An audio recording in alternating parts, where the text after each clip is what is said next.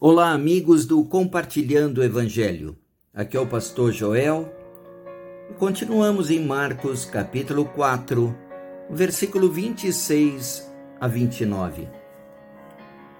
Ele prosseguiu dizendo: O reino de Deus é semelhante a um homem que lança semente sobre a terra, noite e dia. Quer ele durma, quer se levante, a semente germina e cresce embora ele não saiba como. A terra por si própria produz o grão, primeiro o talo, depois a espiga e então o grão cheio na espiga. Logo que o grão fica maduro, o homem lhe passa a foice, porque chegou a colheita.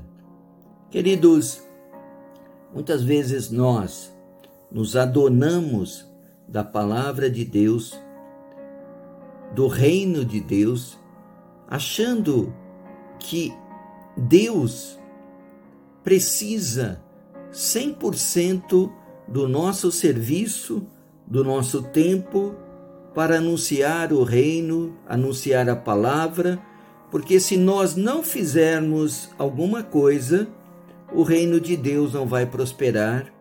E muitas vezes o homem se sente tão importante e imprescindível para agir em prol do reino de Deus, que ele toma uma posição arrogante e orgulhosa.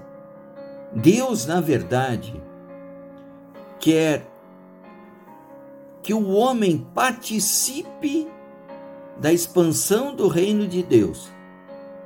É um privilégio nosso, como homens, pregar o Evangelho, anunciar o reino, orar para que as pessoas sejam salvas, curadas, libertas. Deus nos dá o privilégio, mas Ele poderia, se Ele quisesse, fazer tudo sozinho. Na verdade, a semente, quando nós anunciamos o reino de Deus, a semente ela pode germinar de acordo com a vontade de Deus, aonde Ele quiser. Nós encontramos muitas vezes florzinhas no alto de um penhasco, perto de praias, lugares distantes onde nem o homem pensou em aparecer.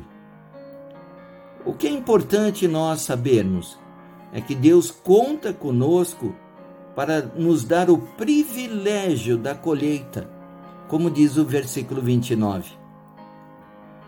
A hora da colheita Deus espera que nós, seres humanos, participemos desta obra para cuidar das pessoas, para amar as pessoas, para perdoar as pessoas.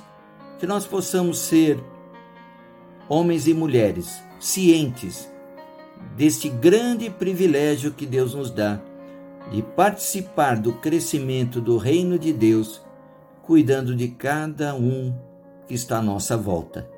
Que Deus te abençoe rica e abundantemente. Um grande abraço